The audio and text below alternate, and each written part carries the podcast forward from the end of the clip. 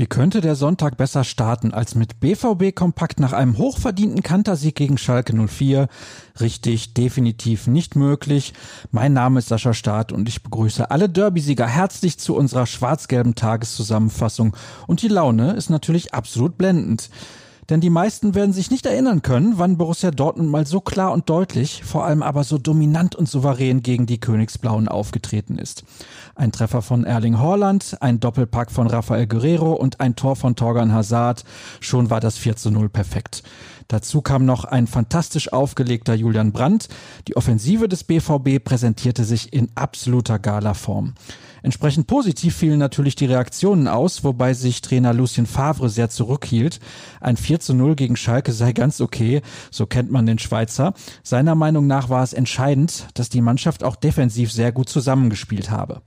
Sein Landsmann Roman Bürki sprach sogar davon, dass einige Spieler eventuell weniger Druck verspürt hätten, weil keine Zuschauer im Stadion waren.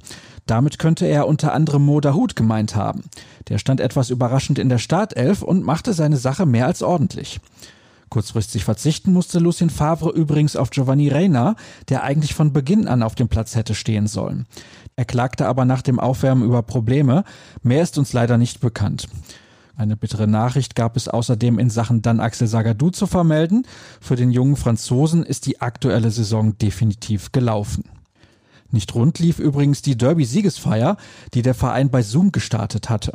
Daran konnten auch Fans teilnehmen, aber ein paar Chaoten fingen plötzlich an, sich gegenseitig zu beleidigen und damit fand die Videoparty ein abruptes Ende. Was steht heute auf dem Programm? Die Mannschaft trainiert wieder. Einen freien Tag gibt es wohl erst morgen, aber es handelt sich um das klassische Auslaufen und keine reguläre Einheit. Aus der Redaktion kommt der Kommentar zum Derby und zwar von Jürgen Kors. Er schreibt von einem BVB-Triumphmarsch, der allerdings zu einem sportlichen Trauerspiel verkommen ist. Dazu liefern wir euch noch weitere Stimmen der Beteiligten, nämlich von Julian Brandt, Michael Zorg und Sebastian Kehl. Im Laufe des Tages werden dann auch die 09 Fakten ins Haus flattern. Eine Statistik habe ich aber vorab schon mal für euch. Auf 72 Tore kam Borussia Dortmund bisher nach 26 Spieltagen noch nie. Die Mannschaft liegt also auf Rekordkurs. Und damit entlasse ich euch in die restlichen Stunden des Wochenendes, die ihr nach dem tollen Sieg gestern hoffentlich entsprechend genießt.